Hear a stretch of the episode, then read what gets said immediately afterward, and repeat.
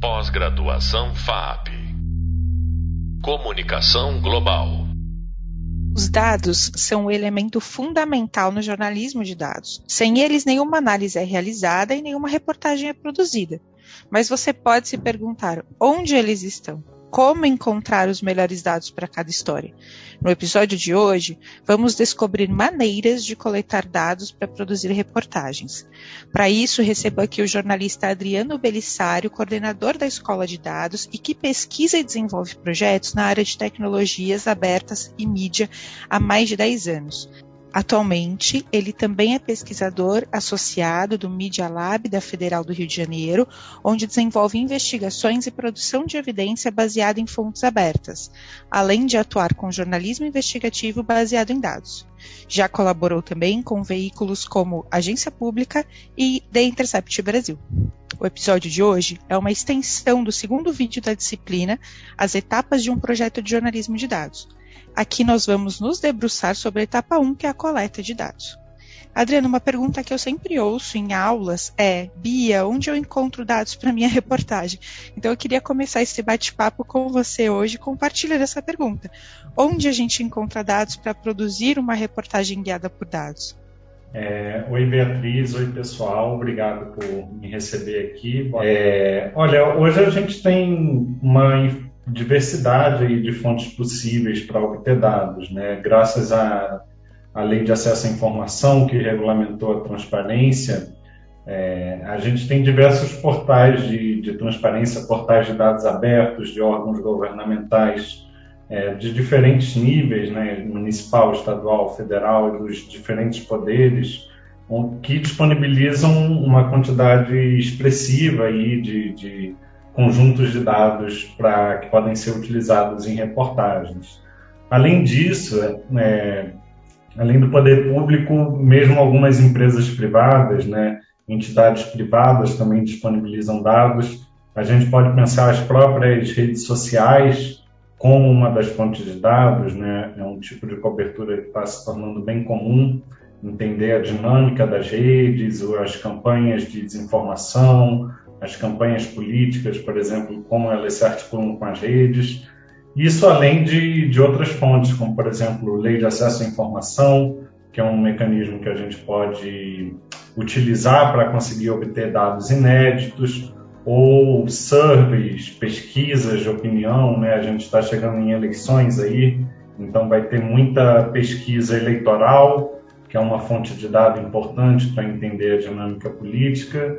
E além de todas essas possibilidades de encontrar os dados, digamos assim, prontos, é, há sempre também a possibilidade de você coletar ou construir a sua própria, a sua própria base de dados, seja por meio de surveys, de pesquisas ou de raspagens, ou de uma pesquisa sistemática, né, uma sistematização de informações.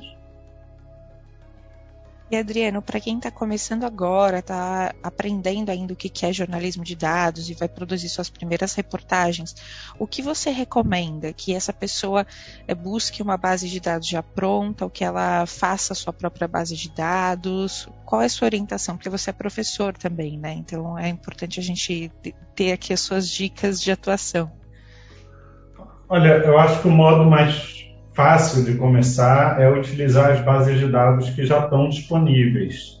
É, Para construir uma base de dados, digamos assim, confiável a ponto de você poder chegar a alguma conclusão, é preciso ter algumas preocupações metodológicas, né? De se você está tendo uma amostra representativa, é, algumas questões que talvez não sejam tão fáceis para quem está começando mas definitivamente essa possibilidade de entrar num portal de dados abertos, em site de transparência, explorar os temas que estão lá, buscar as bases de dados e tentar analisar, descobrir que tipo de é, conclusões ou, ou, como a gente fala, né, entrevistar essa base de dados, tentar construir perguntas que possam ser respondidas consultando essas bases, eu acho que é o melhor caminho. A lei de acesso à informação é, ela é para ser utilizada quando você não encontra algo que você acha que deveria estar público, né? Então aí aí nesse caso a gente recorre à lei de acesso à informação. E mesmo essas bases de dados prontas, uh, o jornalista, a pessoa que for fazer análise e trabalhar em cima dela, também precisa se atentar à forma como ela foi construída, né? A metodologia. A gente costuma falar que é importante checar algumas informações ali, olhar a documentação dela. É, você tem alguma dica nesse sentido? Como que essa pessoa que está iniciando no jornalismo de dados pode saber que aquela base de dados, pode ter certeza que aquela base de dados é confiável para ser usada numa reportagem? Olha, eu acho que é um bom ponto de partida tratar essas, esses dados, as bases de dados, como uma fonte qualquer. Né? Assim como um jornalista não deve aceitar, não deve comprar de cara uma versão dada por uma fonte, uma pessoa, a gente também tem que ter o mesmo, exercitar o mesmo ceticismo com as bases de dados. Né? Muitas vezes tem esse essa áurea, esse mito de objetividade, né? como se os dados fossem uma representação é, objetiva da realidade. E o nosso trabalho enquanto jornalistas é sempre duvidar. No, no caso do, do, da, dos dados, é, isso depende muito de tema para tema, mas de, de, de, forma geral, acho que algumas dicas pode, podem ser é, cruzar os dados ou comparar os dados com outras fontes que tratem do mesmo tema para ver se tem discrepâncias, né? É, conversar com, com alguém é, que coletou, que esteve envolvido ou que entende do processo de coleta dos dados para entender as limitações, o que, que é, esses dados dizem, mas o que, que eles também não dizem, o, o que, que não dá para dizer com base neles, né?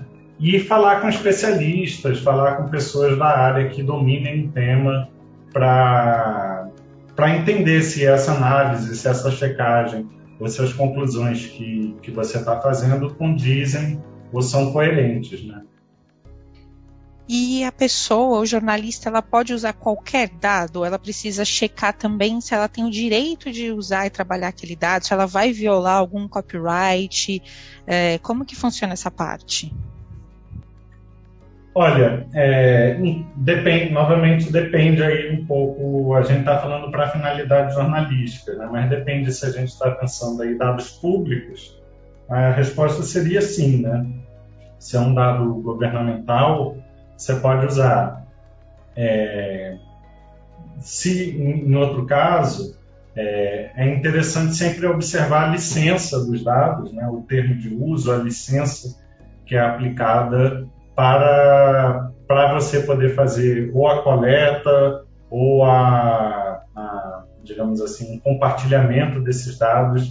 Então, quando não se trata de dados, dados públicos, é importante, é, especialmente, ter atenção à licença ou os termos de uso envolvidos, né? E é muito comum também é, vir à mente das pessoas, de maneira geral, que dados são registros numéricos, ou eles estarão sempre estruturados em planilhas. E eu queria te perguntar quais outras formas esses dados podem assumir, como que a gente pode expandir essa noção e esse nosso pensamento para trabalhar com dados. Essa é uma pergunta muito interessante. A gente tem a gente na escola de dados trabalha bastante nessa perspectiva, né, de que os dados não são apenas tabulares ou tabelas ou planilhas, né? É, além desse formato que é o mais óbvio, assim, quando a gente trata de dados, é, dá para citar, por exemplo, um outro, um, uma outra forma que os dados podem assumir que é bastante comum, que são os dados geográficos, né? É, mapas, cartografias, mapeamentos, algo que a gente está muito familiarizado no dia a dia aí quando pega um, um GPS ou quando abre um aplicativo de mapas para procurar uma rota, né? É, a gente está fazendo uso desse, desse, dessa modalidade de dados e que tem toda uma uma dinâmica própria, né? Tem formatos próprios, tem conceitos próprios, tem metodologias próprias, ferramentas que não são as mesmas é, para se trabalhar com planilhas. É, então, a gente poderia citar os mapas, um outro formato que a gente poderia citar é o de redes, que também está se tornando bastante comum quando a gente fala de análise de redes sociais, por exemplo, né? que é bem interessante para você entender a relação entre entidades. Então, basicamente assim, quando a gente fala de mapas, a gente está pensando no território, né? É, é interessante pensar os dados geográficos quando a territorialidade importa, né? quando o espaço é uma questão fundamental para responder a nossa pergunta. Ah, esse formato de redes, é, ele é interessante para a gente entender a relação entre entidades. E aí isso pode ser o exemplo mais comum são as redes sociais, né? A gente pode pensar os perfis em redes sociais como as entidades e as curtidas, os likes, o RT, o compartilhamento, como essas relações que as entidades vão estabelecendo entre si. Mas não só, a gente pode usar essa lógica de análise de redes para, por exemplo, foi um trabalho que eu fiz com a agência pública uns anos atrás, para entender outros tipos de relação. É, a gente desenvolveu um levantamento de redes para entender as relações de sociedade empresarial entre os empresários do ramo de transporte. Então, como as pessoas se conectavam em diferentes empresas, né? Então, as redes são interessantes quando a gente é, quer ter esse olhar para as relações entre entidades. E aí, por último, é, vale a pena mencionar também um campo que está mais aí no, no, no, que, no que se entende como essa área de inteligência artificial, né? Mas que está ficando cada vez mais fácil conseguir lidar com isso, que a gente pode pensar também os textos como uma forma de dados, né? É, então tem todo esse campo aí de processamento de linguagem natural que permite que a gente pegue um, um corpus, um conjunto de texto e transforme ele em dados quantificáveis que a gente consiga extrair, enfim, é, fazer análises, né, entender ali os termos mais comuns e outras coisas. E, além dos textos, as imagens, fotos e vídeos, a gente consegue trabalhar com as chamadas técnicas de visão computacional, que também estão nesse campo aí de inteligência artificial, né? É, então, cada um dessas áreas, né, tabela, textos, mapas, redes, imagens, cada uma tem um repertório específico aí de metodologias, conceitos e ferramentas que a gente pode usar para trabalhar. Então, de maneira geral, a gente pode dizer que tudo ao nosso redor pode virar um dado para ser trabalhado, certo? Depende ali de como a gente vai mexer com ele, organizar essa estrutura, essa base de dados, mas pode servir de insumo, pode ser um dado. Perfeito. É, e a gente pode traduzir de um formato para o outro. Né? Uma tabela ela pode ser traduzida ou visualizada como uma rede, ou um mapa pode ser traduzido ou visualizado como uma tabela. Então, esses campos podem ser, depende novamente do que, que a gente quer, né? Se é relação, é, tá, talvez interessante pensar as redes. Se é, é territorial, se é uma questão que envolve uma espacialidade, então os mapas são interessantes. Então depende do, do propósito da pesquisa, né, da investigação. Adriane, quando a gente coleta dados, uma discussão muito forte né, entre os jornalistas é sempre sobre o formato desses dados, né? É, pensando aí em software, o que você precisa para trabalhar é, com esses dados, ou alguma linguagem de programação. Qual que é o formato mais indicado ou que tipo de domínio é, a, a, pessoa precisa ter para poder é, extrair esses dados e começar a trabalhar com eles? Olha, depende um pouco também do, do propósito e, como eu falei, do, do que, que a gente está entendendo como dados aí, né? O, o, formato para um dado geográfico não é o mesmo formato que a gente vai usar para uma tabela, por exemplo. Mas é, falando especificamente dos dados tabulares, né, que, que são os mais comuns, é, o formato, digamos assim, mais é, recomendado e, e, o que a gente vai encontrar mais frequentemente nas, nos portais de transparência e dados abertos é o CSV, que é um formato é, aberto, né, uma extensão, uma forma de organizar os dados aberta, ou seja, que não é propriedade de nenhuma empresa, assim como, por exemplo, o, um arquivo, uma planilha do Excel, XLS ou XLSX na extensão, ela é propriedade da, da Microsoft, né? O CSV não, ele é um, um, um, padrão comum que não é propriedade de uma única empresa e que costuma ser o mais indicado aí para trabalhar com dados tabulares. Mas tem outros, né? A gente pode pensar o JSON, que é muito utilizado quando a gente vai trabalhar com as chamadas APIs, né, nas redes sociais, por exemplo. É, ou se for dados geográficos, aí vai ter todo um outro universo de formatos, como GeoJSON, Shapefiles. É, então, varia um pouco, mas de forma simplista, é, para dados tabulares, para tabelas, eu diria assim, eu recomendaria o CSV e desrecomendaria fortemente o PDF, que é um formato totalmente fechado, apesar de ainda ser relativamente comum em alguns órgãos públicos, mas não é nada apropriado para análise de dados. É, o PDF costuma ser o inimigo né, de quem trabalha com dados.